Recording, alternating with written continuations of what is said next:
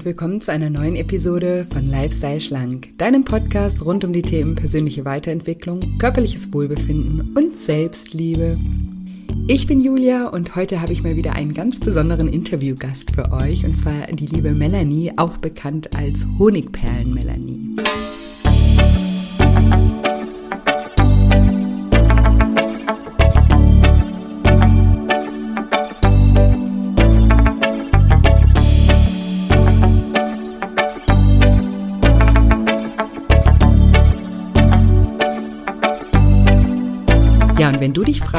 wie Melanie mit der Kraft der Selbstliebe 18 Kilo abnahm und Kohlsuppendiäten für immer hinter sich lassen konnte, dann bist du in dieser Folge genau richtig.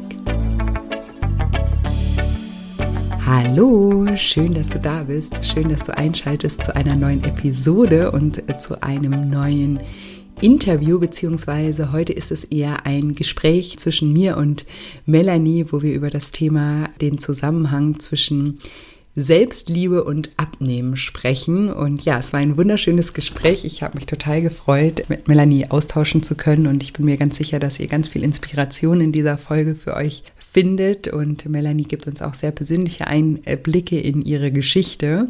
Also super spannend, ihr dürft euch freuen und nicht nur darüber, sondern außerdem hat Melanie euch auch eingeladen zu einem kostenfreien Online-Seminar zum Thema Selbstliebe am 7. Oktober um 19 Uhr. Wir sprechen auch im Gespräch nochmal darüber und den Link findet ihr in den Show Notes.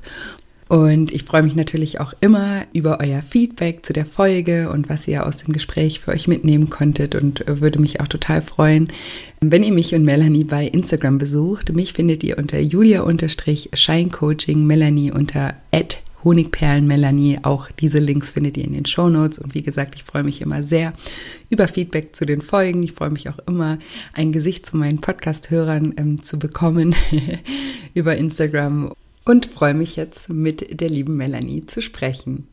Ja, hi Melanie, cool, dass es heute klappt mit unserem Gespräch. Finde ich auch. Hallo Julia, schön, dass wir es heute schaffen. Total. Wir, wir haben ja im Vor, also wir machen ja sowieso, wir tauschen uns ja öfter miteinander auch aus und sind Kolleginnen und ähm, sind da so auf der gleichen Wellenlänge und behandeln ja am Ende auch sehr ähnliche Themen. Bei dir ist ja Thema Selbstliebe ganz, ein ganz, ganz großes Thema. Bei mir ähm, ist das Thema emotionales Essen ein großes Thema. Und du hast mir eben auch mal erzählt, dass du selber auch von äh, emotionalem Essen betroffen warst und auch mal ein bisschen mehr gewogen hast. Ähm, willst du uns da mal ein bisschen mitnehmen, wie das bei dir damals war? Ja, also das wissen ja auch die wenigsten meiner Follower und Hörer, dass ich wirklich Gewichtsprobleme hatte, wirklich jetzt nicht in der Dimension, dass ich sage, ich war jetzt ganz, ganz schwer übergewichtig oder krankhaft übergewichtig, aber ja, ich hatte tatsächlich zu viel Gewicht. Das können sich viele heute nicht mehr vorstellen. Und ich hatte vor allem, das war ja das eigentliche Thema, ich hatte ein, ein ja, emotionales Essproblem, denn es, ich habe nicht gegen Hunger gegessen, sondern ich habe ähm, vor allem gegessen, wenn ich alleine war, wenn mir langweilig war oder auch, ja, wenn ich mich gerade einsam gefühlt habe und ja, keine, keine Beschäftigung außen, keine sinnvolle ähm, gerade vorhanden war. Und ja, ich habe mir natürlich immer, so wie du das auch erzählst, gedacht, boah, wie kann ich nur so undiszipliniert sein? Und habe dann natürlich wieder mal eine Diät ausprobiert. Also die verrückteste war, glaube ich, die Grauzuppendiät.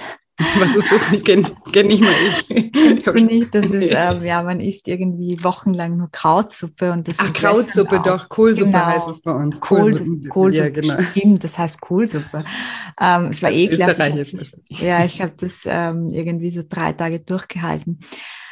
Ja, und es war wirklich damals, es ist heute für mich kaum nachvollziehbar, weil eben heute ein paar Kilo zu viel für mich ganz viel weniger schlimm werden. Aber es war wirklich damals einer meiner größten Wünsche und ich war schon immer ein disziplinierter Mensch. Also man weiß ja, ich habe jetzt mittlerweile vier Bücher geschrieben, da gehört ja auch einiges dazu. Mhm. Ich war auch mhm. damals schon so, aber in dem Punkt der Essen ähm, und mir das Essen zu verkneifen, das habe ich immer nur über eine gewisse Zeit hinbekommen und ich habe damals überhaupt keine Ahnung gehabt, dass das nichts mit Disziplin zu tun hat, sondern dass es da wirklich sozusagen Verletzungen in mir gibt oder auch ja, mentale, mentale, ähm, mentale Fehler klingt jetzt falsch, mentale ähm, Fehlinformationen, die da abgespeichert sind, die dafür verantwortlich waren. Und wie, wie, weil das erlebe ich ja auch in meinen Coachings ähm, ständig eben, dass sich Menschen total undiszipliniert fühlen, dass sie, äh, dass sie das teilweise dann auch auf andere Lebensbereiche übertragen. Also das heißt ja nicht, ich bin undiszipliniert, was das Essen angeht, sondern das wird dann so generalisiert auch oft, dass man dann sich generell einfach willensschwach, undiszipliniert fühlt und eben gar nicht versteht, dass das Essen damit irgendwie mit äh, emotional verknüpft ist und gekoppelt ist. Hm, wie oder also heute weißt du das ähm, aus heutiger Sicht. Ähm, wie hast du das rausgefunden für dich? Ich habe es herausgefunden tatsächlich erst im Nachhinein, weil ich habe, wie die meisten wissen, irgendwann dann begonnen, mich für Mentaltraining zu ähm, ja, interessieren und habe mit Mentaltraining begonnen. Ich habe vor vielen Jahren da auch schon die Selbstliebe entdeckt, habe dann gemerkt, okay, wow, ich bin zwar selbstbewusst, aber das ist nicht das gleiche wie Selbstliebe. Da muss ich wirklich noch ähm, ja, arbeiten oder das lernen. Und ich habe damit begonnen, also einfach mit dem regelmäßigen Selbstliebetraining, das ich ja auch immer wieder vorschlage, wo ich immer wieder Übungen bringe. Und irgendwann kam der Zeitpunkt, ich glaube, es gibt jetzt nicht so, heute lerne ich Selbstliebe mhm. und morgen kann ich es, aber irgendwann kam der Zeitpunkt, da bin ich einfach aufgewacht und zwar jeden Tag und habe mir gedacht, hey, ich bin wahnsinnig glücklich und dankbar, dass ich mit mir selbst aufwachen darf, mit mir selbst den Tag und mein Leben verbringen darf. Das ist für mich auch immer so gleichzeitig die höchste Definition von Selbstliebe. Und ähm, erst im Nachhinein, lange als ich diesen Zeitpunkt überschritten hatte, habe ich gemerkt, ich habe überhaupt kein Thema mehr mit dem Essen. Ich habe auch keine mhm. Gewichtsprobleme mehr. Also ich habe so, sozusagen mit jedem Schluck Selbstliebe oder mit jedem Schluck Liebe mehr in meinem Liebesdank oder Selbstliebe in meinem Liebesdank ähm, ein Kilo abgenommen. Also ich kann es auch hier, äh, glaube ich, einfach mal sagen. Also ich hatte einfach so früher um die 17, 18 Kilo mehr als heute. Und ähm, ja, das ist dann einfach so gegangen, ohne jede Diät. Ich habe es natürlich bemerkt, positiv bemerkt, aber ich habe mich sehr, sehr lange Zeit gefragt, ähm, warum das jetzt einfach funktioniert. Und im Nachhinein ist für mich wirklich eine der Erklärungen, einer, weil es gibt immer viele Wege dorthin, ähm, dass Selbstliebe sozusagen diese Leere in mir, ich, ich nenne sie mal diesen Dank, der eigentlich Liebe beinhalten sollte in uns, der ja gefüllt sein sollte, damit es mhm. uns gut geht. Und den konnte ich mit Selbstliebe auffüllen und dann musste ich mir nicht mehr von außen äh, ständig diesen Tank mit äh, Schokolade und Muffins und und Chips voll machen. Ja, macht voll Sinn ähm, und ist auch das, was ich immer erlebe. Also deswegen ist bei mir zum Beispiel in meinen Kursen auch das Thema Selbstliebe auch immer super, super wichtig und super präsent, weil es eben genau das ist, ne? wenn der, der, der Tank ja. der Liebe leer ist und Essen ist eben auch ganz oft verknüpft äh, mit Liebe, also ne, also entweder die Eltern haben einen früher belohnt mit dem Essen oder man ja. hat es verknüpft mit gemeinsamen Familientreffen oder gemeinsamen Ritualen, Abendessen zusammen oder ins Kino gehen und zusammen Popcorn essen. Also es ist bei ja. ganz vielen Menschen auch mit Liebe verknüpft und die Liebe versucht man sich dann eben vom im, im Außen, indem man sich dann die Schokolade äh, kauft und alleine auf der Couch sitzt, irgendwie dieses Gefühl wiederherzustellen, was man halt vielleicht als Kind ähm, damit verknüpft hat. Nur ähm, wenn das von ja. innen, wenn da von innen nichts ist und man sich selber mit sich selber nicht im Reinen ist und sich selber ablehnt oder sich teilweise, und ich habe viele Menschen, wo ich wirklich sagen muss, das hört sich mal so hart an, aber es ist auch wirklich so hart, die sich wirklich selber hassen. Also ja, du hast ja schon wahnsinnig vielen Menschen quasi aus dieser emotionalen Ess Spirale herausgeholfen. Also ich glaube wirklich Tausenden mittlerweile. Und hast du da Erfahrungswerte? Also du kannst ja auch, du, du machst ja auch wirklich ähm, ja Live-Coachings oder Live-Mentorings in Gruppen mit denen. Hast du da Erfahrungswerte? Was würdest du sagen? Sind da viele Menschen dabei, denen es noch an Selbstliebe mangelt? Also ist es eines der größten, mitgrößten emotionalen Essproblemen? Probleme? Ja.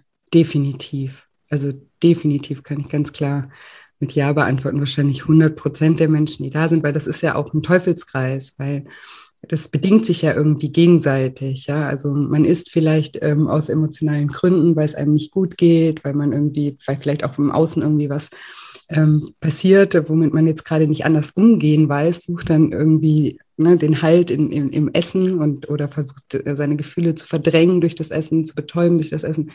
Dann isst man und nimmt zu, fühlt sich, äh, fühlt sich unwohler in seinem Körper, fühlt sich unwohler mit sich selber, weil man eben auch aus der Balance gerät. Also es ist ja auch immer ein ganz ähm, blödes Gefühl, die Kontrolle zu verlieren einfach. Ne? Mhm. Wenn man mhm. merkt, ich würde jetzt eigentlich gerne gar nicht essen, aber ich kann gerade einfach nicht anders. Also auch das ist einfach für uns Menschen, glaube ich, kein schönes Gefühl, wenn man merkt, ne, ich kann mich nicht mehr auf mein eigenes Wort verlassen, ich habe irgendwie die, die Kontrolle verloren.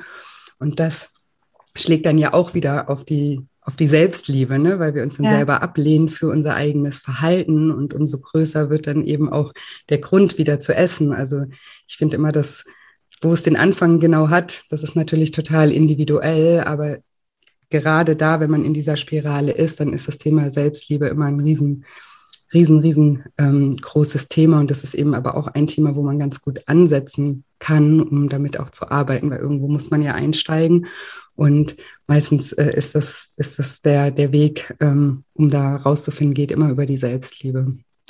Und gibt es vielleicht, also die meisten Hörer wissen ja, was Glaubenssätze sind, gibt es vielleicht so bestimmte Glaubenssätze, die uns auf der einen Seite, wenn wir sie haben, aufzeigen können, dass es uns an Selbstliebe mangelt und gleichzeitig ähm, ja Glaubenssätze sind, die aber auch diese ähm, emotionalen ja, Essanfälle, dieses emotionale Essen verstärken? Hast du da Erfahrung? Welche Glaubenssätze ähm, sind das, wo ja die Top 10 oder die Top, die Top 3?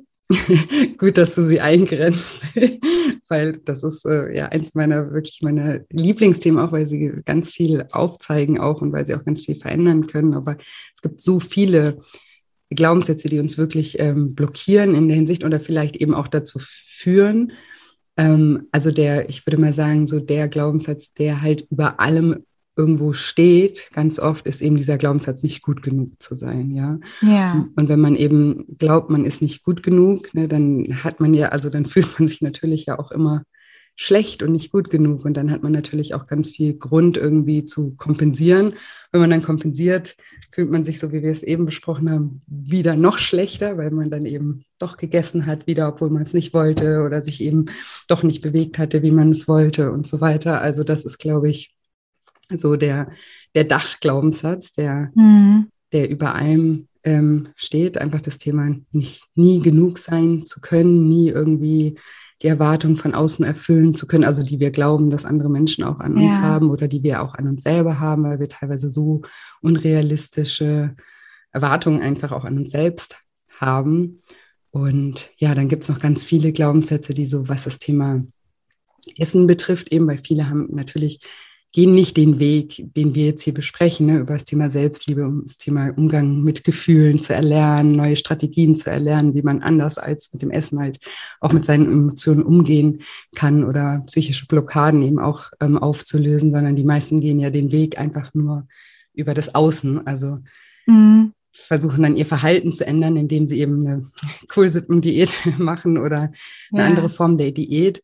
Und ähm, das halten sie dann auch, so wie du auch gesagt hast, mal ein paar Wochen durch, aber irgendwann verfallen sie dann wieder in alte Muster. Und das liegt natürlich daran, weil sie ja nur im Außen was verändert haben, aber innerlich diese ganzen Strukturen ja noch äh, vorhanden sind. Und wenn man das halt öfter macht, ne, man macht eine Diät, dann hat man vielleicht sogar ein bisschen einen Erfolg und dann verfällt man aber wieder in alte Muster, dann macht das natürlich auch wieder was mit dem Selbstvertrauen und irgendwann mal entsteht mhm. zum Beispiel eben auch der Glaubenssatz, ich kann nicht abnehmen. Ne? Und dann finden wir ganz ja. viele Begründungen, warum nicht, ja, wie meine Gene oder bei meiner Familie war das auch schon so oder ich bin nicht dazu gemacht oder eben ich bin undiszipliniert, willensschwach, ich werde es niemals schaffen. Und das sind natürlich auch alles so Glaubenssätze, die total blockieren, weil wenn, wenn, wenn wir das glauben, dann wird sich natürlich auch nichts verändern. Ja, ja, das stimmt.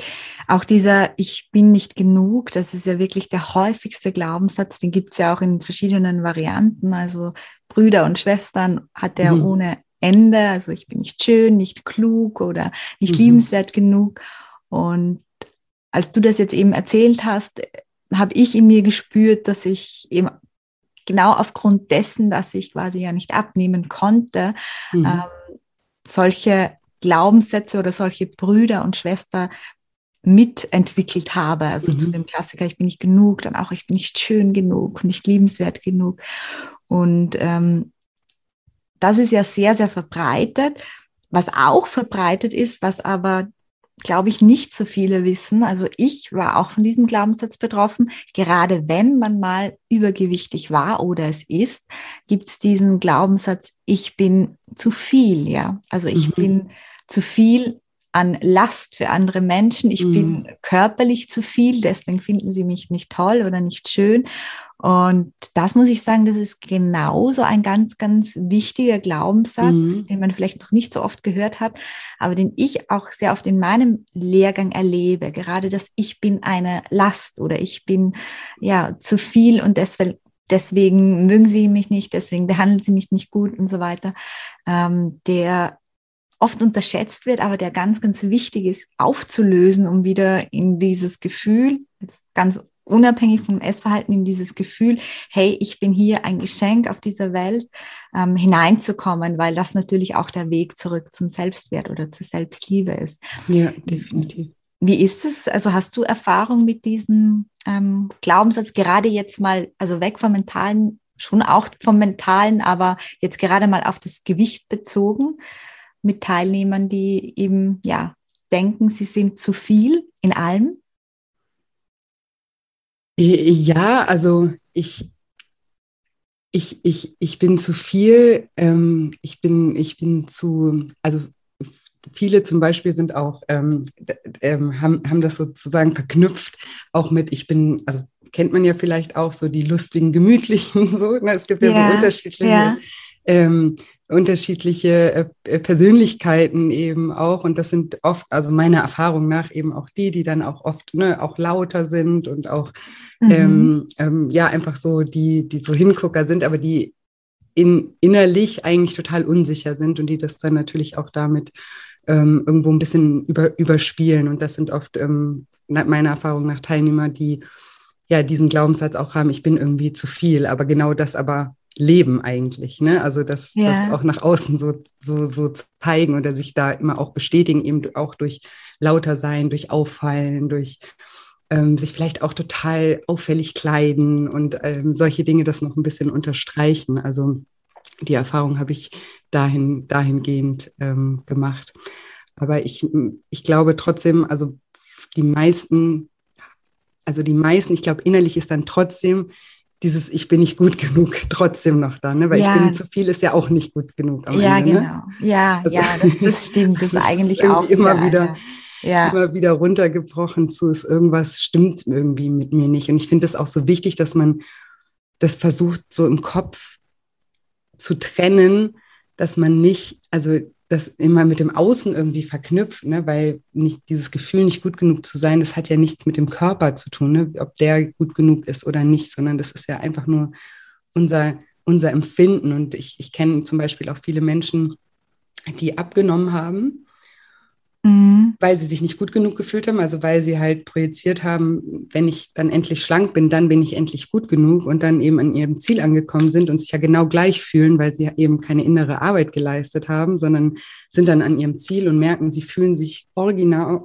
original genau gleich wie mit ja. den Kilos. Ja, das ist so ein bisschen so, wie wenn man sagt, man geht jetzt man lässt jetzt alles hinter sich und geht reisen, weil man irgendwie eine Krise hat oder sowas und dann vergisst, dass man sich ja selber mitnimmt ja. auf diese Reise. Und ja. so ist das teilweise eben auch, wenn man ab, oder habe ich die Erfahrung gemacht, dass Menschen, die abnehmen, eben denken, wenn ich angekommen bin, dann, ähm, äh, also dann, dann bin ich endlich äh, glücklich und teilweise geht das dann sogar in ein anderes Extrem über, dass diese Menschen dann noch mehr abnehmen, weil sie immer denken, ach so, jetzt bin ich ja immer noch nicht gut genug. Ne? Also das Gefühl hat sich ja nicht eingestellt, was erwartet mhm. wurde.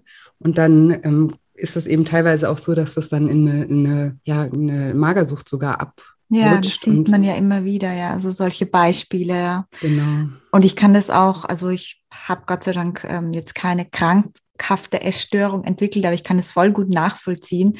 Ich würde ja sogar sagen, ich habe das dann auf wunderbare, gesunde Art und Weise mit der Selbstliebe geschafft, wo ja das Abnehmen gar nicht im Fokus war, ja, sondern genau. die Selbstliebe. Und trotzdem ähm, war das bei mir auch Jahre später noch so, dass eben so dieser Glaubenssatz, ich bin nicht genug und auch dieser Glaubenssatz, ich bin nicht schön oder schlank genug, der ja Jahre da war, also meine ganze mhm. Jugend über, der mir ja immer bestätigt wurde in dieser Zeit, der war dann viel, viel schwächer. Ich habe natürlich auch Glaubenssatzarbeit gemacht, aber ab und an, so in so unbemerkten Sekunden, ähm, ja, wenn ich dann irgendwo am Nebentisch gehört habe, dass ja über eine dickere Frau, die gerade da vorbeigegangen ist am Kaffeehaus, ähm, sozusagen gelästert wurde oder ähm, ja, irgendeine Situation mit Schönheit oder schlank war, habe ich mich immer angesprochen gefühlt als eine, die quasi zu viel hat, obwohl ich schon längst schlank war. Das mhm. heißt, irgendwie war dieser Glaubenssatz äh, noch immer da, also auch sehr, sehr abgeschwächt. Also ähm, ja nicht mehr, nicht mehr sabotierend, aber manchmal kam der eben noch hoch, egal ob beim Einkaufen oder so, das kannst du nicht anziehen, das ist viel zu kurz für dich. Ja. Das halt das Bild, das, was du von dir, von dir selber genau. jahrelang hast, deswegen arbeite ich bei mir in den Coachings zum Beispiel auch mit dem Thema Selbstbild, ja. wie man sich selbst auch wahrnimmt, weil man natürlich auch da anfangen muss, sich als neue Person auch wahrnehmen ähm, zu dürfen und auch in diese Person reinwachsen zu dürfen mit allem. Und das dauert manchmal eben auch einen Augenblick. Ne? Das muss uns ja auch ähm, klar sein. Wenn wir jetzt morgen im Lotto gewinnen, fühlen wir uns auch nicht gleich wie Millionäre. Ne? Also dieses ganze Mindset, darum muss ja auch mit, also stellt man sich zwar vielleicht immer so vor, aber im Endeffekt wäre es nicht so. Wir müssen in Situationen halt einfach auch reinwachsen und uns da neu definieren. Und da gibt es ja auch tolle Tools eben, wie man damit auch äh, arbeiten kann und ähm, dass das ein bisschen ähm, unterstützt wird auch. Aber wenn man eben nur im Außen was verändert und dann plötzlich einfach nur anders aussieht und das, du, du bist den Weg der Selbstliebe gegangen und hast ja auch mental ganz viel schon umgestellt, aber viele Menschen ändern einfach nur ihr Äußeres und erwarten dann irgendwie, dass sie dann jemand anders sind, aber ihr Äußeres verändert nicht ihr Inneres. Ne? Also es ist, ja. es ist eher andersrum, so bist du ja das beste Beispiel. Wenn du dich innerlich veränderst, dann verändert sich dein, dein Äußeres von alleine. So rum funktioniert es. Andersrum funktioniert es überhaupt nicht. Ja. Man könnte ja auch sagen, es gibt ja dann auch den Jojo-Effekt nicht nur beim Gewicht, sondern auch bei den, also bei den Glaubenssätzen, weil wenn ich ja. jetzt abgenommen habe und ich habe den Glaubenssatz, ich bin nicht gut genug, ich bin nicht ähm, schön genug, äh, dann ist der noch immer da. Und das wissen wir ja beide, dass was in uns ist, das ziehen wir auch irgendwie im Außen an. Nicht, weil es mhm. verhext ist, sondern weil unser ganzes Verhalten und unsere Worte alles darauf auf, darauf ausgerichtet sind, so dass wir derartige Situationen oder Menschen in unser Leben ziehen. Abgesehen davon nehmen wir durch die Glaubenssätze die Welt ja auch so ein bisschen gefiltert wahr und sehen genau. vor allem die Bestätigung unserer Glaubenssätze. Ja. Und das heißt, wenn wir jetzt den Glaubenssatz, ich bin nicht gut genug oder ich bin nicht zu viel behalten haben, obwohl wir schon schlank sind, dann kann das ja eine ganz gute Erklärung für den Jojo-Effekt sein, denn alles um uns herum und in uns wird wollen, dass wir wieder im Außen diese Überzeugung, die wir im Innen tragen, erschaffen. Ja. Also ist für mich auch ein, ein Mitgrund für den so, so häufigen ja, Jojo-Effekt. Ja, definitiv. Genau richtig. So ist es. Deswegen ist es wichtig, dass man eben von, von innen heraus an die Sache rangeht. Also das ist ja das, was ich auch mache in meinen Coachings, dass man eben bei, bei sich, bei im Innen anfängt, Dinge umzustellen und dann so, so wie bei dir eben, dass sich das, im, also sagen auch oft Teilnehmer, also jetzt auf einmal läuft es ganz automatisch oder ich mache gar nichts oder auf einmal ist es viel leichter und sowas, weil ich auch das Thema Selbstliebe, ja, wenn man sich das an, anschaut, auch, also Essen ist auch oft eine Bestrafung. Ja, du hast irgendwas, ne, wir denken oft, das ist dann eine Belohnung, aber ganz oft ist es dann eben auch so, dass Menschen, die dann sich irgendwie vorgenommen haben, was zu verändern und dann essen sie doch wieder, weil sie eben emotional überfordert sind und gar keine neuen Strategien an der Hand haben, wie sie sonst mit ihren Emotionen umgehen können und die essen dann. Und statt das dann als Momentaufnahme, okay, bin heute mal irgendwie, hat es nicht so gut geklappt oder sowas, ist das dann so, oh, jetzt habe ich wieder versagt, jetzt habe ich es ne, jetzt habe ich mir wieder selber bewiesen, ich bin zu schwach, zu, zu undiszipliniert. Also dann kommen diese ganzen negativen Selbstgespräche wieder. Und dann wird noch mehr gegessen, so als Art Bestrafung dafür, ne, dass du jetzt das irgendwie falsch gemacht hast, gerade noch eins oben drauf und dann lässt man es nicht bei dem Tag, sondern dann wird der nächste oder die ganze Woche und das ist dann auch oft eben auch eine, eine unbewusste Selbstbestrafung, ähm, nenne ich das immer.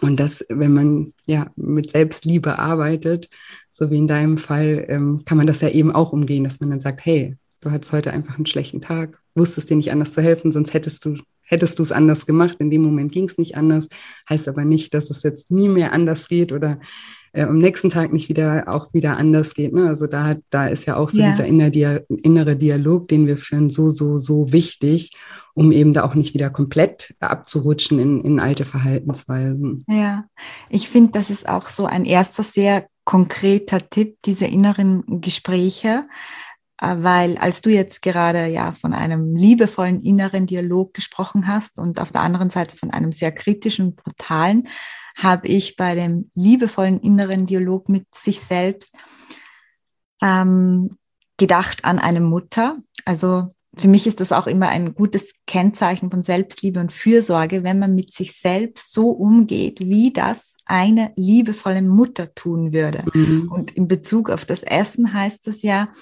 ähm, wenn ich eine liebevolle Mutter bin, dann lege ich meinem Kind in der Regel nicht acht Schaumrollen und ähm, zwei Packungen Chips hin, sondern ich schaue halt auch wirklich, dass ich da was Hochwertiges einkaufe, dass ich äh, ja liebevoll ein Essen äh, herrichte, dass sich das Kind natürlich nicht überisst, bis es Bauchschmerzen hat. Also ja, oder vielleicht gar nicht das Essen, sondern vielleicht das Kind einfach in den Arm nimmt. Genau, und, und auch, auch das, genau. Also ich wollte jetzt von, von dieser Theorie, des, also von der Praxis des Essens, ja. ähm, dann weiter in den inneren Dialog, ja, auch so wie die im nächsten Schritt, was würde die liebevolle Mutter denn sagen, wenn du heute heimgekommen bist und der Boss hat dich kritisiert und jetzt würdest du am liebsten drei Tafeln Schokolade essen und dann kommt diese innere liebevolle Mutter, die würde dann sagen, hey mein Schatz, also du machst jeden Tag so viel richtig. Jetzt hast du einmal einen Fehler gemacht. Ja, also jetzt bitte achte auch darauf, was du in den letzten Wochen alles richtig gemacht hast. Du kannst jetzt mal auf den Schultern klopfen und dein Schiff macht genauso Fehler. Du musst dich deswegen jetzt nicht schlecht fühlen. Du bist und bleibst wertvoll. Also das wäre dann sozusagen schon die tiefere mentale Praxis, dass mhm. man wirklich auch so spricht mit sich wie die liebevolle Mutter. Und dann, vielleicht wäre es jetzt auch besser umgekehrt gewesen, und dann kann man das natürlich auch ein bisschen in die Essenspraxis mitnehmen. Ja, wie würde denn eine liebevolle Mutter den ähm, Speiseplan für die nächsten Tage zusammenstellen? Ja, ja, definitiv. Und eben vielleicht auch gar nicht jetzt wirklich so an seine Eltern zu denken, wie die ja, waren, weil das, weil das, ähm, also erlebe ich eben auch mit, mit Essen, wird, wurde schon viel kompensiert, auch in, in Familien, ja. Also auch gerade bei Familien, wo vielleicht nicht viel Zeit da war, wo ein schlechtes Gewissen da war, da wurde halt dann oft eben auch über das Essen ähm, das dann getröstet oder die Liebe erkauft, sage ich mal, ja. ne, in den paar Momenten, die man dann miteinander hatte. Ähm, wo, wo man, ich meine, jede, jede, jede Mutter weiß, ein Kind, äh, Schokolade macht ein Kind glücklich für den Moment. Ja.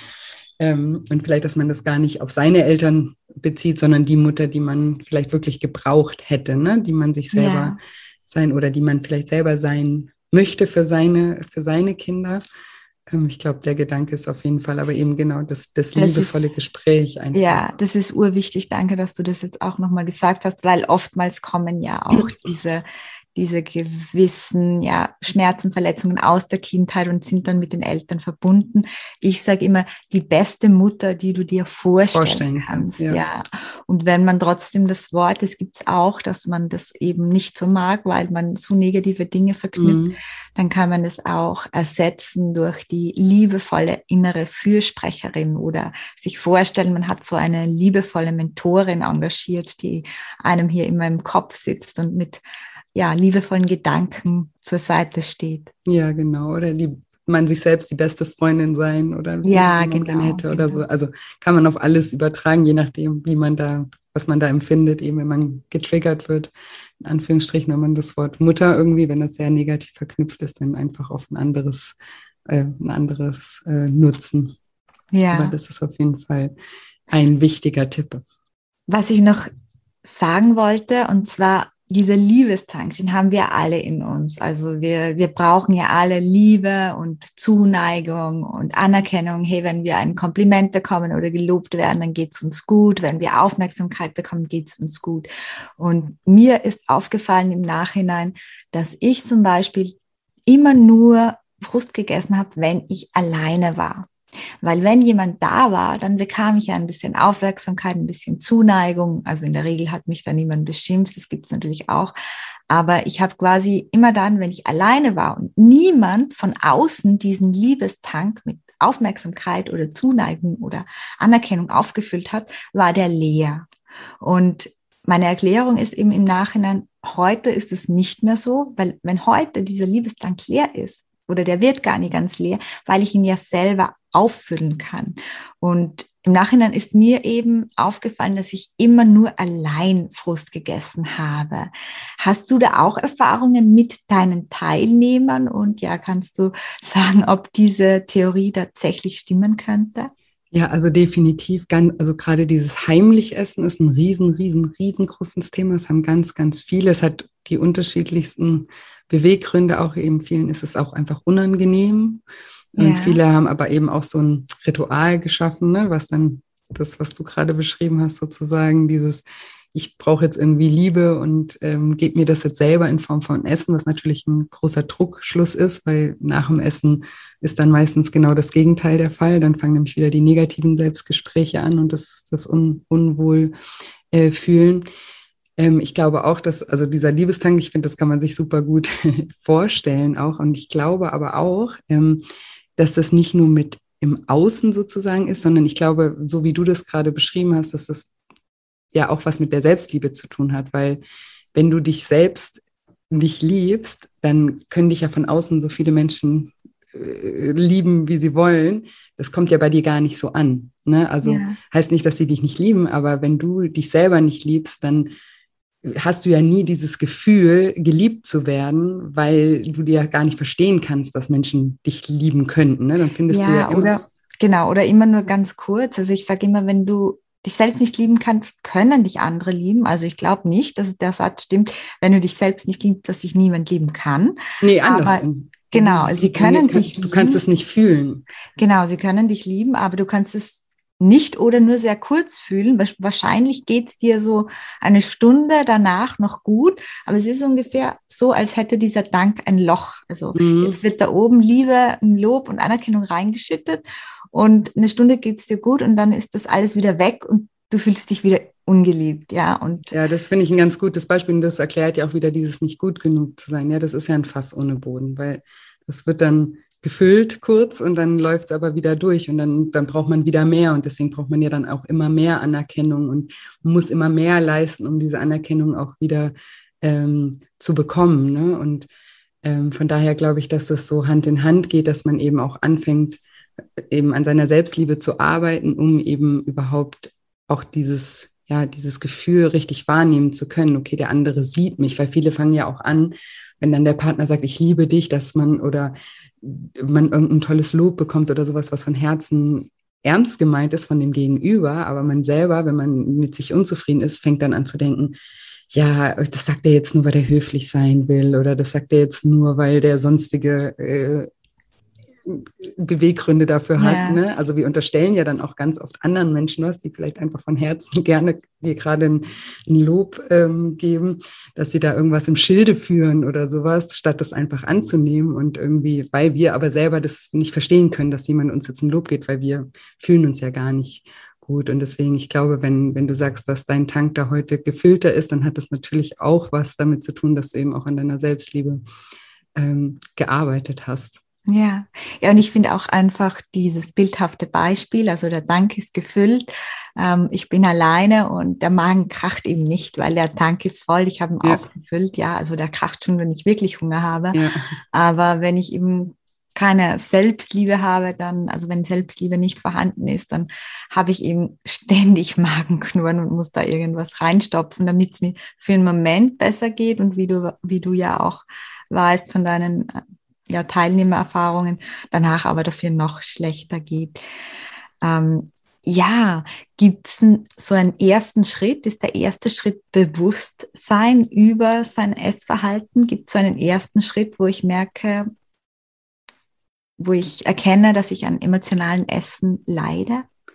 Ja, definitiv, so wie du gerade gesagt hast, also dieses Bewusstsein dafür zu haben. Ne? Du hast ja auch gesagt, du hast das jetzt im Nachhinein erst verstanden, warum es dir eigentlich so schwer gefallen ist, ähm, damals irgendwie auf das Essen zu verzichten ähm, weil, weil, du, weil du ja gar nicht wusstest, dass du es, dass es eine Zusatzfunktion für dich irgendwie übernommen hat und dass du es irgendwie gebraucht, äh, gebraucht hast. Und ich glaube, das ist mal der erste Schritt, dass man überhaupt ähm, das für möglich hält, also dass man sich selber mal beobachtet, ob man wirklich aus Hunger ist oder in welchen Situationen man ist. Ich mache bei mir in den Coachings auch immer so eine Art Ernährungstagebuch, was natürlich Ernährungs-Emotionstagebuch, also da geht es weniger darum zu schauen, was man jetzt ist, sondern eher in welchen Situationen man ist, was man ähm, ja von außen beobachten kann. Ich habe gerade eine E-Mail geschrieben, ich habe gerade telefoniert, ich habe gerade irgendwas gemacht, was man von außen beobachten kann, aber eben auch, was man wie man sich genau in diesem Moment gefühlt hat. Ne? Ich war gestresst, ich war traurig, mir war langweilig, ich wollte mich irgendwie belohnen.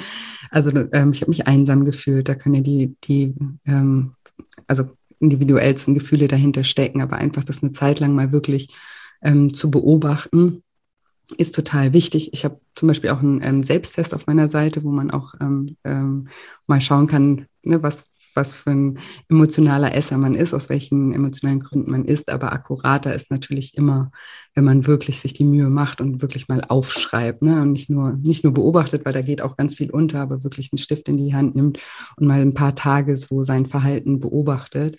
Und da lernt man ja dann ganz viel auch ähm, schon, schon über sich und dass man dann eben anfängt, diese Gefühle, die man hat, auch mal zu hinterfragen und zu schauen, okay, was, was wollen die mir denn eigentlich sagen? Weil die sagen dir eigentlich nicht hier ess Schokolade, sondern die haben ja, die haben ja ihre Daseinsberechtigung, auch, auch von uns empfundene negative Gefühle haben ihre Berechtigung, die kommen nicht einfach so, die kommen nicht umsonst, sondern die haben ja immer auch eine Botschaft und dass man dann eben auch anfängt ähm, zu verstehen, was will das Gefühl mir eigentlich sagen, was, wo bin ich aus der Balance geraten, wo, wo darf ich in meinem Leben wieder ein bisschen was rumschrauben, verändern, damit ich wieder in die Balance komme. Ne? Und wenn man in dieser Balance ist, dann hat man natürlich auch weniger, weniger Essensdruck. Ja, ja, ja. ja. Also der, der kleine Staat. Der, der kleine Staat. Ja, ist natürlich jetzt wie bei den meisten Dingen, ich denke da gerade auch an die Glaubenssätze, die ja wirklich oftmals die Wurzel sind. Ja. Ist es eben kein so ein Schritteweg, sondern ein Prozess, der mhm. eben liebevolle Geduld braucht. Und ich denke jetzt, ähm, wenn es Menschen gibt, die zuhören und eben die auch merken, okay, ich habe da Glaubenssätze und die können mein Essverhalten sehr stark beeinflussen, dass man sich da wirklich mal die Zeit nimmt, um diesen Glaubenssätzen auf die Schliche zu kommen. Und vielleicht hat der ein oder andere ja jetzt gerade auch bemerkt, ja, ja, genau diesen Glaubenssatz, ich bin nicht genug oder ich bin nicht äh, schön genug oder ich bin auch zu viel. Das ist genau meiner. Dann habe ich auch noch so einen kleinen ersten Praxistipp.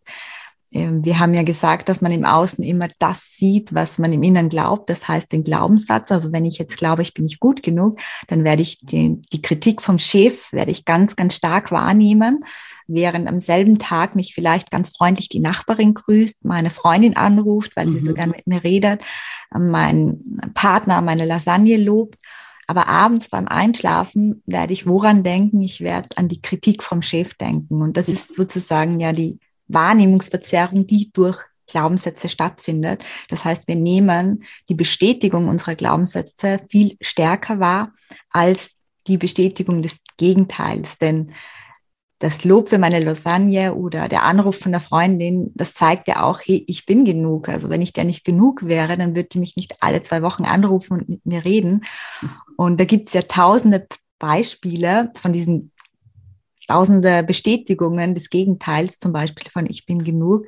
Das ist immer auch so von mir ein erster Praxistipp für Glaubenssätze, dass man mal die Umkehrung nimmt, also ich bin genug oder ich bin liebenswert genug und dann in seinem eigenen Leben, im Alltag auf die Suche geht ähm, nach Bestätigung dieser positiven Glaubenssätze. Und das kann sein, mein Kind lass dich nur von mir trösten, ja, Punkt, ich bin gut genug oder mhm. ähm, ja, ich kann die beste Kohlsuppe machen.